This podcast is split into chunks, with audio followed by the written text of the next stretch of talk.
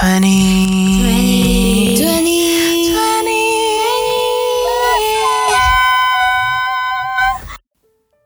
Hi, welcome back to 20 Plus Matters. I'm your host, Robin. And I'm your second host, Sabrina. in the room with Sissy and Vivi. I hope you miss us because we really miss you. So sorry, it has been a while, while. I hope you guys did well for your midterms. Congrats, congrats, you guys made it out this far now. And before we start, okay, can you guys like close your eyes for me? Hmm. Okay, and now I want you to think of something you really, really want, okay? Maybe it can be money. Money, money, money, money, money. money. Maybe it can be food. Food. Fried chicken. French fries. Maybe it can be love. Value you. And now open up your eyes. And I want you to send that vibration out into the universe. That's right. Congratulations, y'all. This is gonna be about manifestation. Have you guys heard of like I don't chase, I attract? I have. I guess it's a very popular term in you know on social media these days, right? Have you guys ever heard about that? It's been everywhere on my TikTok, on my Instagram, even among my friends. Yeah. You too? Yeah. So, for someone who are not really aware of the I don't chase, I attract era, it's basically someone that, as the title said, I don't chase, I attract by manifestation by thinking like oh this is what i want in life uh, in terms of friends uh, life condition or even like relationship. So what are your thoughts on the i don't chase i attract? What are your feeling on it? Wow, personally, I don't really like believe in manifest things. Uh, Ooh, tomato, tomato. well, come on, it's like uh, it sounds like you want to get something effortlessly. Like, oh, I want this. I just think about it. I'm gonna get it. Like just with your thought, it's like somehow the magical thing happened and you got it in your hand. Eh, that sound not not like not real at all. But I feel like there's like kind of a scientific explanation behind it. Well, manifestation doesn't come only on a positive way, in my opinion. It can be uh, positive or negative too. It's just based on what you think about it. So I can share you one of my experience with manifestation without me knowing and resulting like bad things going around is that you know how maybe you have heard it's like fear can attract or fear can change into reality can turn into reality. So one of my fear is that road accident. I'm very scared of road accident. So since coming here i've been thinking and accidentally manifest manifest it to happen is that oh what if one day i get into an accident what if one day i get into an accident and plus is that my bad mouth is that it was sports day and I told one of my friends, I told Robin here, I was like, oh, Robin, I don't want to go to sports day. I'm so lazy. And then, because I was in the uh, running competition. And I was in the long jump. Yeah, yeah. She was in the long jump. Both of us supposedly have like a trial to go there. So the sports trial starts at twelve thirty. So mm. we 下课 at twelve. So directly we were kind of rushing, right? Again, remind you, I was so scared of road accident, right? And I've been telling Robin is that I don't want to go to sports day. And then bam, we got into an accident. Well, well, we yeah, we didn't go to sports day, and we could, and I wasn't able to run at all. I was on a wheelchair for like a week or like couple of days. How it was there, and it does happen. So manifestation can happen. Uh, so it's not like suddenly the universe will send you like, oh here, here's some bad luck for you. So I think what you just talk like, oh, uh, what I fear. So, so universe gave me that, you know, what I what I fear. Of, Like, uh, I think that's called Murphy law. I think. Ooh, how so? So, uh, do you think there's any like scientific base to explain that? Like, you know, I mean, for for me, it's it's Murphy law. It's Or- it's, it's something, yeah, something happened when you feel that. Yeah, and for me, it's more like a you know what they say is a self fulfilling prophe- prophecy. Prophecy. Sorry, self fulfilling. So basically, is that an expectation or belief that can influence your behavior and causing that belief or prophecy to come true. So, for example, in my case, is that oh maybe I'm so worried about road accident, right? Like me getting into an accident, I'm so fucking scared of that, and maybe I will drive like super slow, and then my eyes is like not really focused on the road because of the excessive fear i would say the excessive fear and then i oh fuck okay. 不小心 Yeah, it's okay. Say 不小心. I think it's cool. it's like 不小心 and then got into an accident there's like the simple uh explanation Yeah, on yeah, that. you can, you can you can say that. Uh, so like what your thought, that your action gonna fulfill the prophecy you think about. yes And I think also in psychology terms, manifestation involves cognitive influence, where you know you think your your perception of it will definitely influence the outcome the person encounters in life. So if you think, oh, you know, I'm gonna get into a this bad situation, and then Yeah. said bad situation happens, you know, they say what you fear, what you what you what you fear attracts you. Wait, yeah yeah i think something like that. something that to that to that effect. yeah to that degree Do Okay. not quote me. Yeah, and then the second one is that after my first accident, I was so scared, so I kept thinking, reliving that accident moment is like, what if next time is that I'm gonna call Robin? It's like, hey Robin, I got into an accident, da da da da da da. Like, in a span of more or less, ha- then less than a year, I got into an accident again. Oh no! I think it was like a semester to accident. And then my second fear was that many manifestations will come true is that I one day what if I call Robin Robin I got into an accident and da da da it's the same thing happened in the span of three months. So what do you think about the manifesting in in terms of love and relationship? Uh yeah, and the relationship is definitely the I don't chase, I attract a very popular thing going around in a romantic relationship or dating life. Right? Well, uh, well, for me, I um, what I learned about manifestation, of course, through TikToks and social media, that like they they keep like kind of like um predictions, like if you doing this, it give you some tricks. Like I saw like you put s- your saliva behind your ear and then read your person name seven times and s- create a, s- a s- lo- s- love spell. It's like a witchcraft? Ah. it's really it's, it's, I saw it a lot and, and I, I wonder why does it, like it, people even try to you know like do this I mean like I I I just Oh like don't witchcraft? yeah I think things like I mean, things like that Yeah, yeah. Um Do you know anyone that do witchcraft for love? Anyone? Oh man. Um, I had, I had a, ex- I have seen somebody trying to delve into that because she was trying to chase someone in her past, even though that person has broke it off. She really wanted that person back, so she paid to have some black magic, some witchcraft involved. And it initially turned out well, and then I guess it backfired because right now they are they are in very very distant situation, that's for sure. In Indonesia, it's a very um, common thing to do black magic or witchcraft, as you can say. In Indo, we will call it as santet. Santa And the person who will help you to do the santet is called dukun santet. If uh, any of you Indonesian who are listening to this, if I talk about it, uh, you know, there's a mistake, please do correct me. And you- know, and IG just like text me, hit me up. Okay, yeah, it's called dukun santet. It can be anything. Usually, people would just tell dukun santet and be like, "Hey, I want to make this person fall in love with me. Just give him the picture and some DNA, and you're done." Oh wow. It's it's the work like science This is science. Oh yeah, well, magical science, I guess you can say that.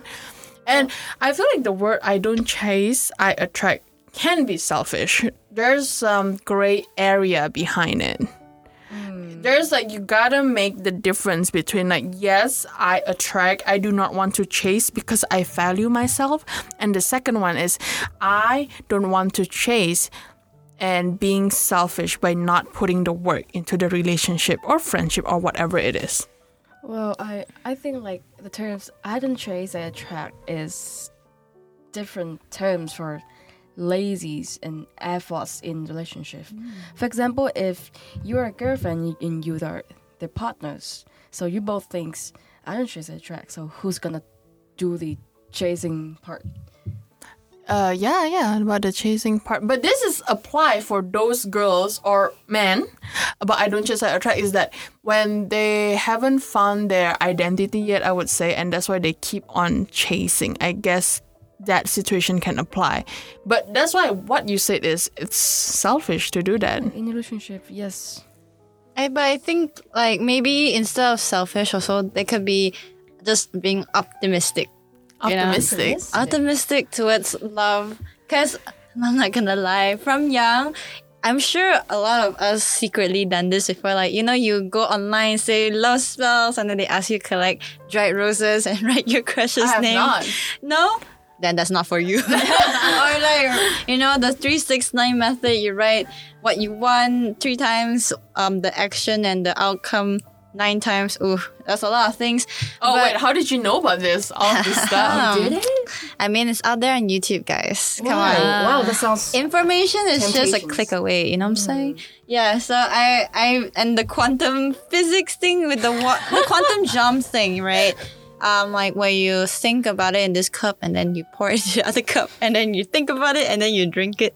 Something like that. It's super briefly explained. Yes. Well, you know, like in in astrology, there's a very fun thing. Like if there's the moon phase, especially when it's full moons or is an eclipse, they say it's a perfect time to do manifestations because is is is a time when the energy of the universe is is focusing on like other people, like on you.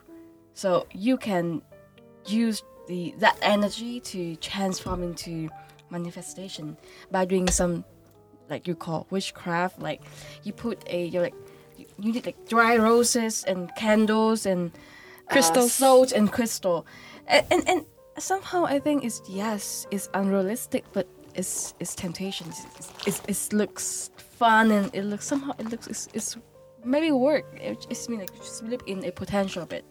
Oh man, I feel like I turned CC into an optimist man. it's true. It's true. Successfully influence her. I'm an influencer. But I feel like manifestation, of course, it sounds quite unrealistic. And yes, it's uh like a what's it called? Pseudoscience kind of thing where, you know, we, we think about it, it will manifest in real life. And but I feel like manifestation definitely assists a person's hope, you know? And I feel I have done, you know, I have to admit I was a hopeless romantic for a long, long time I agree. ah, shh. and I definitely every year, you know, New Year's, you always have your goals. You know, like, oh, I want to be this, I want to have this and that. So definitely one of my goals was to have a partner. I think I remember like last year you you Eating the grape yeah under, under, under the table yeah eating Yeah. under the table. Guys, I feel like this episode is just exposing each other, especially me, please.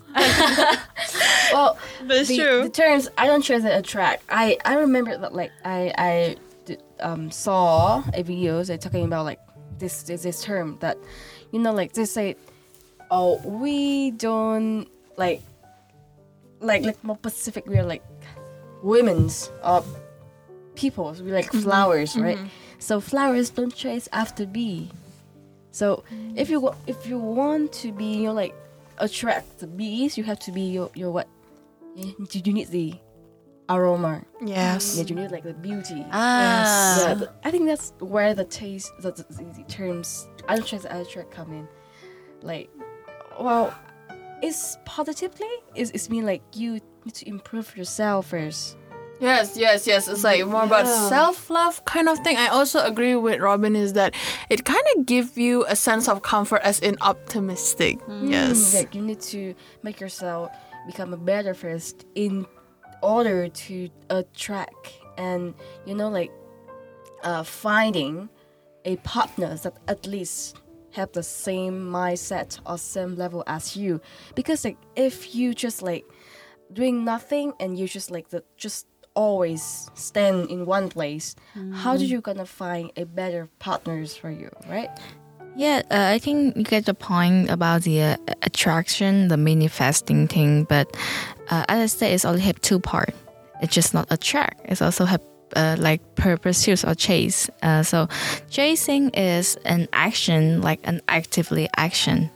So I remember in the last episode we did talk about the dating apps, right? So uh, we just talk about also the per- like chasing and attract. So I think what I think in here is people who are using dating app probably the in another side about chasing, not attract. So we're doing manifesting here, but they're doing you know actively pur- like Chasing. chasing people. Yeah. So I think uh, I remember last week we did send out we did send out a, a Google form. Yes. We did ask some question about it to say like oh. Let's check it out. Like everyone, like thinking about dating apps and then how to use it. Yes. So actually, we have two questions. There's like, what are the purpose of dating apps? So I found one is kind of, I mean, that makes sense. Uh, I mean, to find a new friend, new relationships, and then I saw, I think it's for for this person, she, uh, he or she has a lot of purpose for that. Um, hookups, find a date, a friend, killing time, find a partner, and yeah, just you know, s- small talk with like stranger. And I think there is one answer that probably kind of common among like youngster, young generation nowadays to having sex. Yes. Sex. I, I mean, like, yeah, it's uh, one of the main purpose of dating app. I can I can say. So the, our second question is about like what type of use dating people use dating what what type people use a dating app or join hookup culture, right? So I saw the um uh answer here, and yeah, some I feel it's a little bit offended. Offended. How so? Oh. Lonely people. Oh yeah, I was gonna say that. It's like it kind of like interesting when I saw that lonely people. I would add for who for whoever answered this at lonely people. I would add lonely people who doesn't know themselves. And uh, there's a, another one that like I think it's impressed me the most that varies a lot, to be honest, but most likely depends on their social circle. I think of it like a supply. Hmm. If their supplies ran out and have no other way to expand, they would rely on dating This apps. is a very economy business mind kind of thing. I is this? love that for him. Slay. wow, Wow, that's true. wow! So like, so It's a man. I can think it's a man. It's a supplies. It's a man world. finding it, finding an, another supplies. Wow, supplies. That is a new definitions to me. But it, it, it, it's- true uh, because like when we cannot find anyone around us that fit us anymore, we want to try a new one. And dating apps give us like a bigger pool to find a new friends. So, what we find the difference and the connection here is uh, people who people who going in on dating apps and trying to find a partner, friends, and a relationship on dating apps. It's a kind of chasing. It's a kind of active person, but and it's a lot of chasing, though. I would say. yeah, I, I gotta say, but dating app is one of them. And then people who going dating app, I think they are not going. I'm not chase. I'm attract. I think they going. I'm gonna chase. Because they love, uh, I feel like those people they just love the chase, the high. Okay, there's also okay. Let's talk about what is the pros and cons for each chase and attract. Think about it. Well, I think let's t- start the chase. Well, I love seeing, especially my partners or the potential partners, do the chasing thing because it's make people who receive it feel valuable. They feel like they are chosen. They, they feel like they are important. So, which is really important that like when in a relationship you make your partner feel like that, right? Mm-hmm. And uh, attract. Um, I mean, it's it's is the most fun thing. Is, is um most enjoyable thing because you because you you can feel it. You can feel you feel like uh you have more confidence. You feel like yeah, I I am you're on this. I am you're like pretty, I am good, I'm funny, like just everything. But chasing have also have some, uh, I think, um, don'ts things like chasing. Sometimes cause a lot of things like we feel tired if we don't have the answer or response yes. from the other partner. Right. Mm-hmm. But I feel like the chasing part is that they, you know how men love chasing women, like the cat and mouse game. I think it's I a feel like man little game. I think. Yeah, they, I think like that's it. why they are really into that. Do you think so? And then I think somehow, uh, wo- women they, as I said, uh, mostly we we like to get like approached it by Mm-hmm. the other people, not to we like like not like actively comment. Oh, can I, can I have your IG? No, think think things like that. Like, can I have your like, uh, social media uh, contact? Can I, can I get to know you? I think less women do it. Mostly it's men.